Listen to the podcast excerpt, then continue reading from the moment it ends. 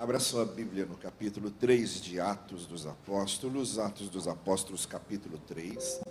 Nós vamos ler os primeiros versículos desse terceiro capítulo do livro de Atos. Atos, capítulo 3, a partir do versículo 1, onde lemos assim: Certo dia, Pedro e João estavam subindo ao templo na hora da oração, às três horas da tarde estava sendo levado para a porta do templo chamada Formosa, um aleijado de nascença, que ali era colocado todos os dias para pedir esmolas aos que entravam no templo. Vendo que Pedro e João iam entrar no pátio do templo, pediu-lhes esmola. Pedro e João olharam bem para ele, e então Pedro disse: Olhe para nós. O homem olhou para eles com atenção, esperando receber deles alguma coisa. Disse Pedro: Não tenho prata nem ouro, mas o que tenho, isto lhe dou. Em nome de Jesus Cristo Nazareno, ande. Segurando-o pela mão direita, ajudou-o a levantar-se, e imediatamente os pés e os tornozelos do homem ficaram firmes, e de um salto pôs-se em pé e começou a andar. Depois entrou com eles no pátio do templo, andando, saltando e louvando a Deus. Quando todo o povo o viu andando e louvando a Deus, reconheceu que era ele mesmo, o mesmo homem que costumava mendigar sentando à porta do templo chamada Formosa. Todos ficaram perplexos e muito admirados com o que lhe tinha acontecido. Eu gostaria de chamar a tua, sua atenção para uma coisa é, que imediatamente esse texto coloca diante de nós. A maneira como há uma marca, uma fronteira, uma risca, um limite que divide pessoas, que mostra determinado tipo de pessoa distinta diferente de outro tipo de pessoa, de um determinado tipo de expectativa, distante, diferente, divergente de outro tipo de expectativa.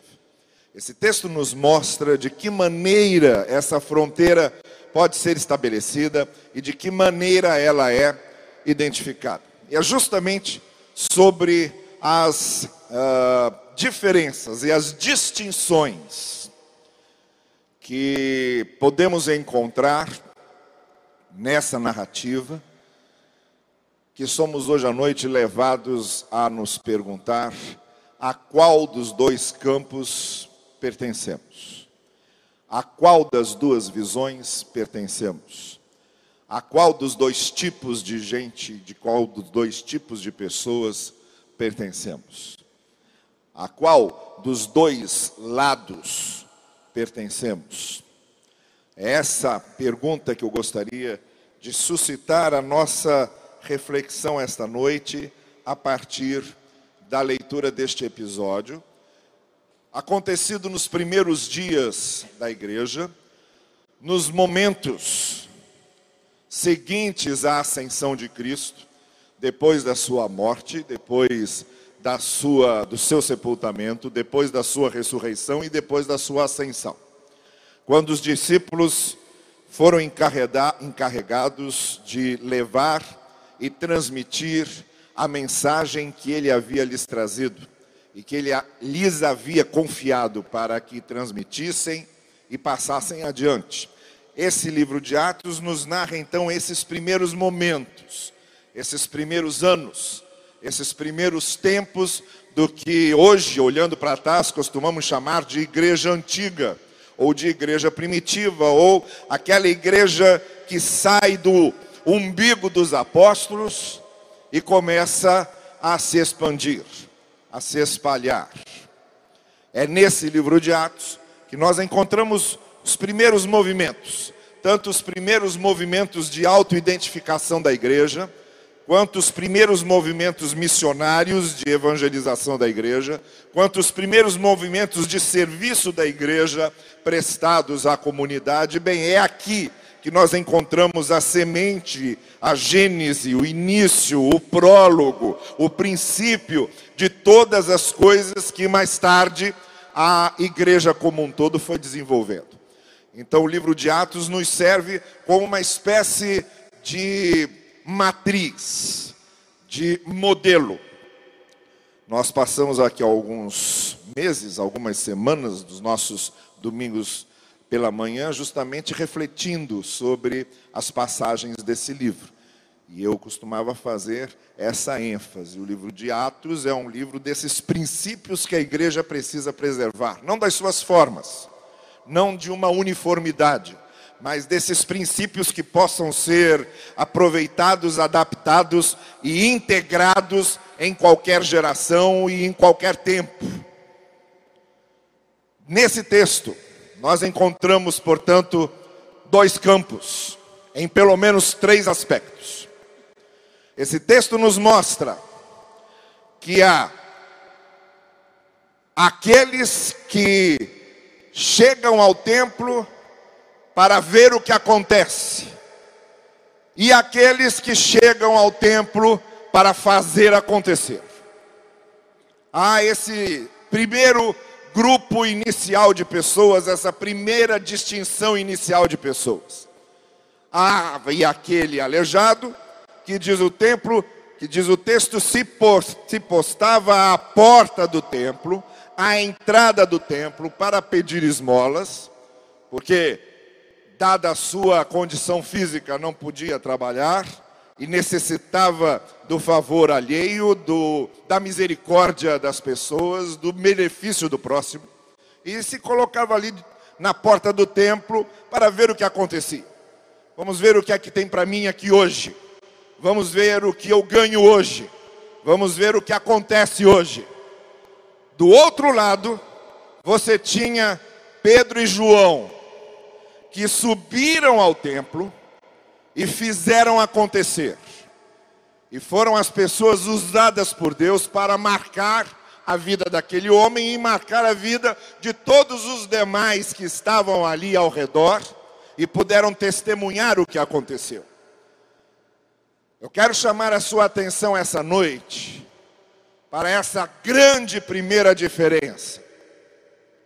Pessoas que vêm ao templo, que estão no templo, que não passaram por nada, que não sentiram nada, que não trazem nada, vêm só para ver o que acontece, vêm porque sempre vieram, vêm porque sempre estiveram à porta do templo, vêm porque já é seu costume vir. E pessoas que vêm ao templo em cima de experiências anteriores. Não vem ao templo para se encontrar com Deus, vem ao templo porque se encontraram com Deus. Não vem ao templo porque Deus está no templo, vem ao templo porque Deus está em suas vidas. Pedro e João tiveram uma experiência anterior com o Mestre, ouviram o Mestre, conheceram o Mestre era o templo ou não era o templo, era a praça ou não era a praça, era uma casa ou não era uma casa, não importa, onde quer que eles estivessem, eles carregavam consigo o Deus que estava nas suas vidas, o Deus que estava neles, a experiência que eles possuíam. Então por isso chegaram lá e fizeram acontecer. A primeira coisa, então, para a qual eu quero chamar a sua atenção é isso. A qual dos dois grupos você pertence? Você está no templo porque sempre esteve, porque as coisas sempre foram assim, porque faz parte dos costumes da sua vida estarem no templo, porque foi educado dessa forma, porque o templo faz parte da sua vida porque se você não está no templo, você sente falta de estar no templo. Ou você vem ao templo porque vem de uma experiência que faz com que aquele lugar seja um lugar significativo, especial, não para que alguma coisa aconteça mas para que você faça alguma coisa acontecer por causa do Deus que habita em você. A segunda distinção que nós encontramos nesse texto é uma distinção de olhar.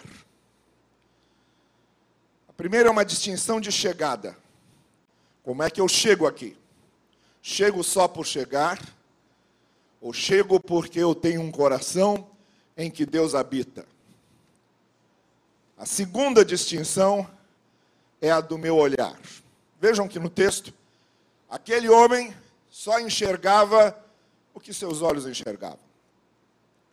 Quando Pedro olha para ele e diz: Olha aqui, ele olha, e o texto diz que o que ele está esperando, o que ele conseguia ver, a única coisa que ele conseguia imaginar é que Pedro e João lhe dariam uma esmola, lhe dariam uma oferta, lhe dariam algo que é mensurável que é visível, que já é o esperado, que já é o planejado, que já é ah, o que fazia parte de todo o seu plano. E nós encontramos no texto que Pedro e João conseguiam ver muito além disso. Pedro diz a ele: Eu não tenho esmola para lhe dar, eu não tenho aqui dinheiro comigo, eu não trago dinheiro comigo, mas eu trago uma coisa que é muito mais importante do que dinheiro para você agora. Você precisa andar, então você vai andar, fica em pé e anda. As pessoas se dividem também nesses dois grupos. Existem aqueles que só conseguem ver até onde o olhar humano alcança, só conseguem ver o que precisam para aquele dia, só conseguem ver os horizontes mais próximos, só conseguem ver o que pode ser medido, só conseguem ver o que pode ser contado, só conseguem ir até onde pode ser planejado, só conseguem chegar até onde está demarcado. Mas ao olhar que transcende essas marcas, que transcende essas fronteiras, que transcende esse esperado, que transcende esse planejado, que é o olhar que consegue ver o que só um coração de fé consegue ver. Há pessoas que vão muito mais além do que os olhos humanos permitem e do que os olhos humanos alcançam. Há provavelmente alguém que olha para uma dessas pessoas que foram visitadas sexta-feira e que estavam na sarjeta e que estavam no meio da rua e que estavam drogadas e conseguem ver apenas um drogado, um morador de rua, alguém que está na sarjeta.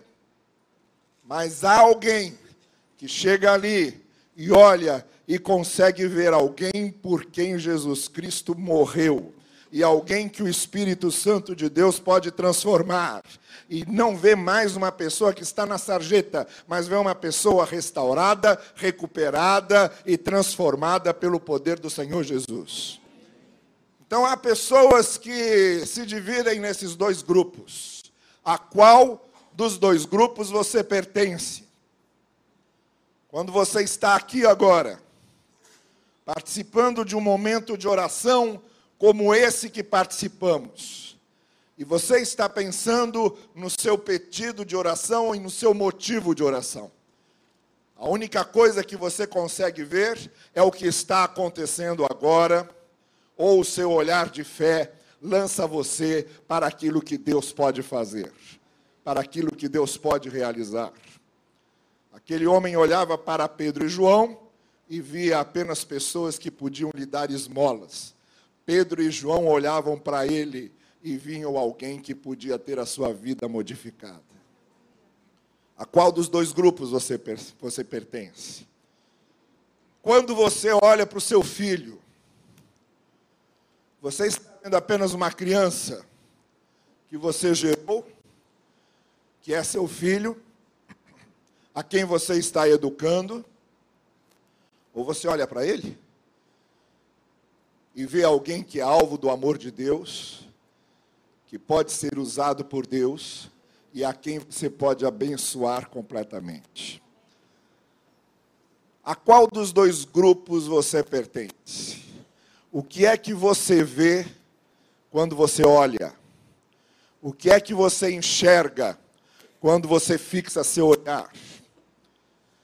O terceiro grupo que nós encontramos nesse texto, além dos dois primeiros ao qual nós nos, aos quais nós nos referimos e os dois últimos mencionados aqui, os dois outros grupos que aparecem, o texto nos mostra também da seguinte forma: aquele homem que estava ali na porta do templo, pedindo esmolas, quando foi visitado por Pedro e João, e Pedro então disse a ele: Pode se levantar e andar.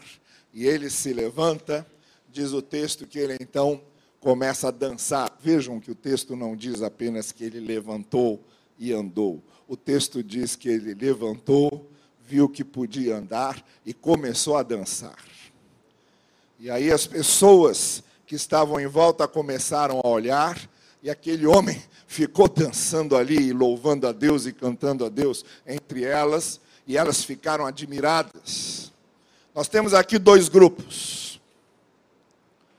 O grupo das pessoas que via o templo apenas como um lugar onde iam para adorar e cumprir os seus ritos religiosos. E o grupo de pessoas que estava no templo e viu vidas transformadas. Há pessoas que participam de um culto porque acham que o culto é apenas um lugar para nós praticarmos a nossa adoração. E estão ali adorando e cumprindo as liturgias da adoração.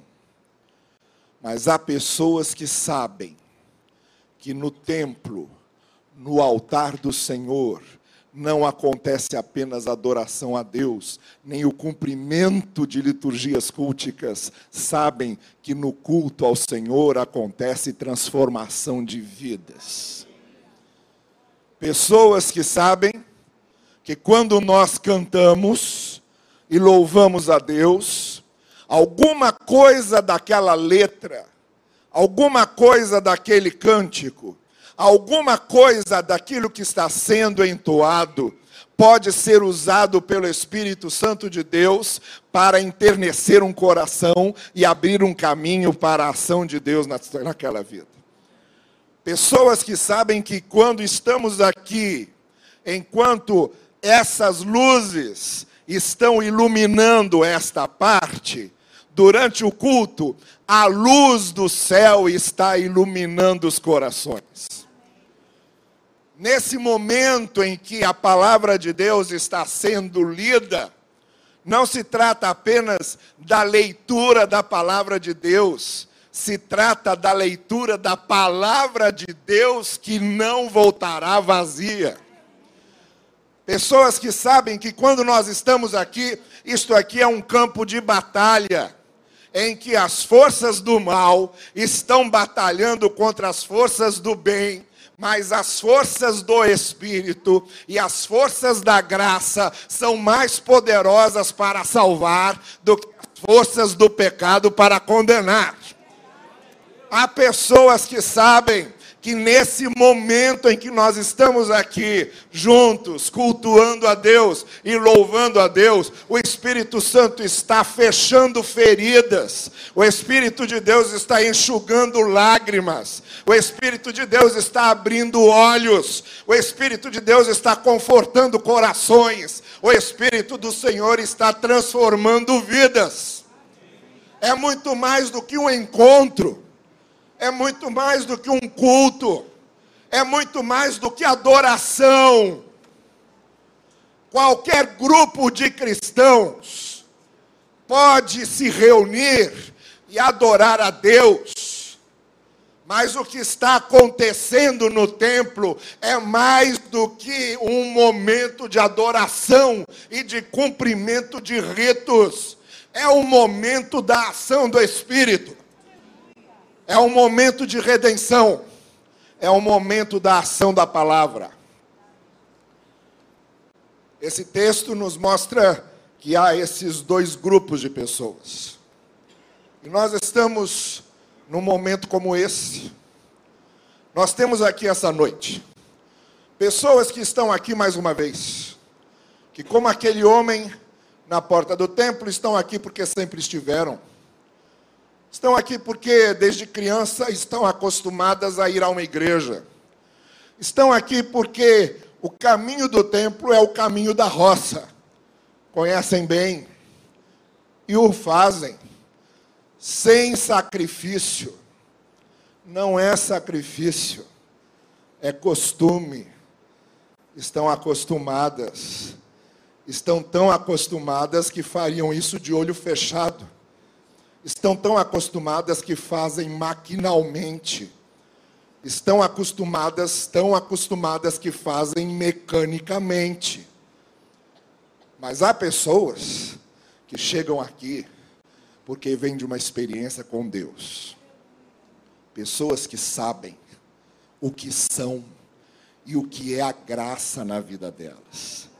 Pessoas que sabem de que maneira o amor de Deus as alcançou. Pessoas que sabem de que forma Deus agiu nas suas vidas. Então, quando passam por aquela porta, ou quando passam por essa porta, não estão chegando apenas para ver o que acontece, estão chegando porque Deus agiu nas suas vidas. Nós temos aqui pessoas que olham e só conseguem ver o que estão vendo. Quando falamos em levantar ofertas, estamos falando só em levantar ofertas. Quando falamos em igreja, estamos falando só em igreja. Quando falamos em culto, estamos falando só em culto. Só vão até o horizonte que seus olhos alcançam. Mas há pessoas aqui que, quando estamos falando em oferta, estão falando naquilo que as ofertas estão fazendo. Pessoas que, quando estão falando em culto, estão falando na ação do Espírito na operação de Deus. Vão além enxergam mais, enxergam muito maior. E há pessoas aqui que estão olhando para esse culto, estão dizendo: Eu vim aqui para participar do culto, e eu estou cultuando a Deus. Enquanto temos pessoas que estão aqui e que estão sendo transformadas pelo Senhor e que estão sendo alcançadas pelo Espírito de Deus. Para encerrarmos, até porque se esse pregador não encerrar, vai ficar sem voz. Para encerrarmos, vamos nos lembrar apenas do que o texto está nos dizendo como um todo. Não tenho prata nem ouro nem, Pedro, nem ouro, disse Pedro mas o que eu tenho nós vamos te dar. E aí ele diz: em nome de Jesus, o Nazareno, fique em pé e ande. Eu quero terminar aqui. Nós não estamos aqui. Eu, como pregador, não estou aqui. Eu, como pastor, não estou aqui. Os membros desta igreja não estão aqui apenas porque temos algo mais a oferecer, senão para oferecer isso. Estamos aqui para, em nome de Jesus Cristo, fazer aquilo que Jesus Cristo melhor faz, que é alcançar as pessoas com a sua graça. E é o que queremos fazer mais uma vez essa noite. Em nome de Jesus, nós queremos dizer a você que Deus o ama. Em nome de Jesus, queremos dizer a você que Deus pode transformar sua vida. Em nome de Jesus, nós queremos dizer a você que Deus pode mudar seus caminhos. Em nome de Jesus, nós queremos dizer a você que Jesus pode fechar suas feridas. Em nome de Jesus, de Jesus, nós queremos dizer a você que a graça de Deus pode mudar os seus atos, a sua conduta, os seus sentimentos, a sua vida. Em nome de Jesus, nós queremos dizer que a graça de Deus pode dar paz interior a você. Em nome de Jesus, nós queremos dizer que na vida nós temos aflições, mas Jesus veio nos dar a paz. Em nome de Jesus, nós queremos dizer que se Deus é por nós, quem será contra nós? Em nome de Jesus, nós queremos dizer que aquele que nem mesmo seu próprio filho poupou, antes o entregou por nós, como não nos dará com ele todas as coisas? Em nome de Jesus, nós queremos dizer que nada nos separará do amor de Deus, nem a espada, nem a tribulação, nem a dor, nem a angústia, nem a vida, nem a morte, nada nos separa dele.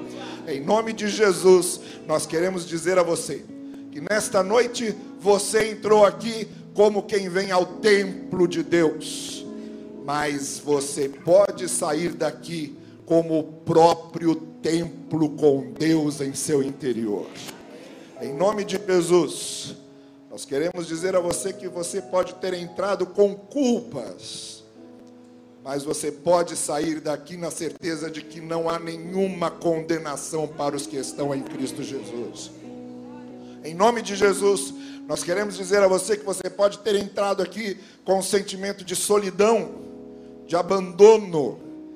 Em nome de Jesus, nós queremos dizer a você que o Senhor prometeu: as minhas ovelhas ouvem a minha voz, e eu as conheço, e elas me seguem, e dou-lhes a vida eterna, e ninguém as arrebatará de minha mão. Em nome de Jesus, nós podemos dizer a você que não há nada melhor do que saber que nós, na graça e no amor de Deus, temos a redenção que o Senhor pode nos trazer. Em nome do Senhor Jesus, nós queremos convidar você a que abra seu coração, abra sua vida, para que este culto não seja apenas mais um culto, mas seja o lugar em que vidas foram transformadas pelo poder e pela graça de Deus. Curve a sua cabeça comigo. Se nessa noite é disso que você precisa, se nessa noite o Senhor está dizendo: olha, em nome de Jesus, fique em pé e anda. Em nome de Jesus, não pare. Em nome de Jesus, deixe que Ele renove as suas forças.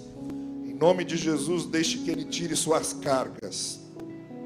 Em nome de Jesus, creia que podem os cansados e oprimidos irem a Ele, e Ele lhes dará alívio e paz.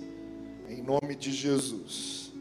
Eu quero convidar aquelas pessoas que essa noite sabem que precisam dele querem sair daqui hoje com ele, que venham aqui à frente para que nós oremos juntos. Eu quero orar pelas pessoas que essa noite quiserem sair daqui com a certeza da graça e do amor do Senhor em suas vidas. Vamos ficar em pé e vamos cantando com o grupo de louvor. E você, essa noite, que quiser fazer desse culto momento do seu encontro com Deus, da sua transformação, da sua experiência com a graça do Senhor, pode sair do seu lugar e vir aqui à frente, que eu quero orar por você enquanto estivermos cantando. E quero colocar a sua vida nas mãos desse pode mudar vidas e pode mostrar o seu amor e a sua graça. Enquanto estivermos cantando, vem, venha, saia do seu lugar e venha aqui. Se você estiver na galeria, é só descer as escadas. Se você está aqui embaixo, só saia do seu lugar, venha aqui à frente, fique conosco e nós vamos orar juntos.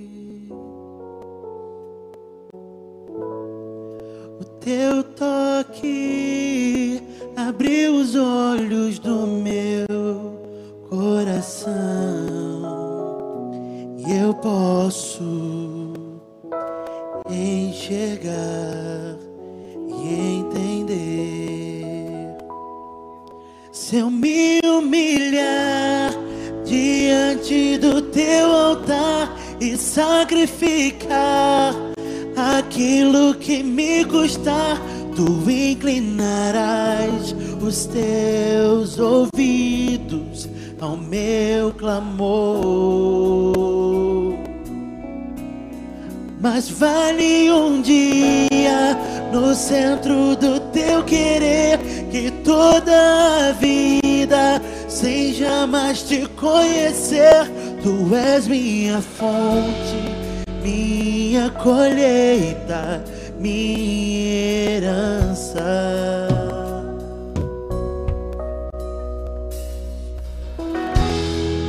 Neste lugar, tu és real. Aleluia. Me entregar totalmente.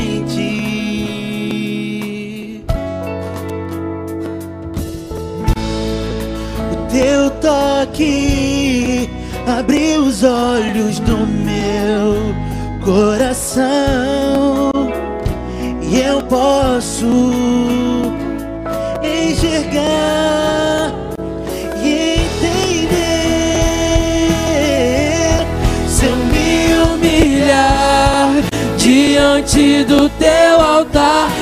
sacrificar aquilo que me custar,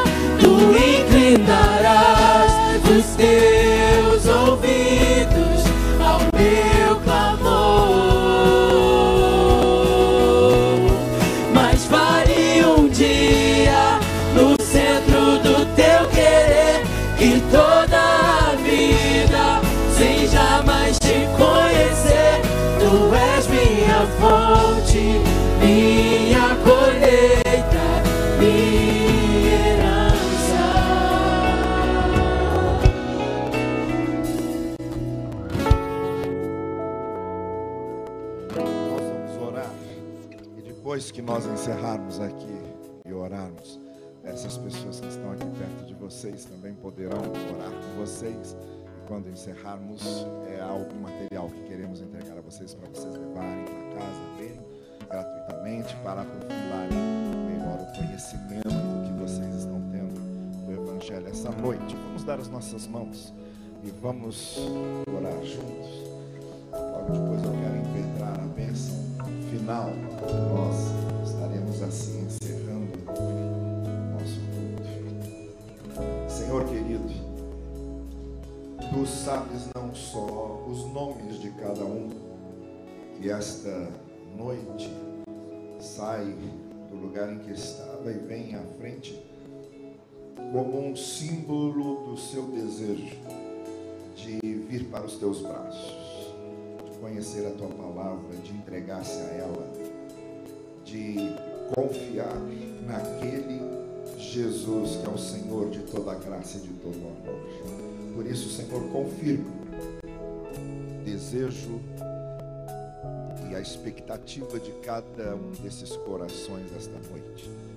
Que o teu Espírito possa, de fato, convencê-los daquilo que tu fizeste para que suas vidas fossem plenamente redimidas e estivessem nas tuas mãos. E agora que o amor de Deus, o nosso eterno Pai Celestial, a graça do Senhor Jesus Cristo, a esperança nossa e a presença do Santo Espírito de Deus sejam com todos hoje e cada dia, até que estejamos na presença do Senhor para sempre.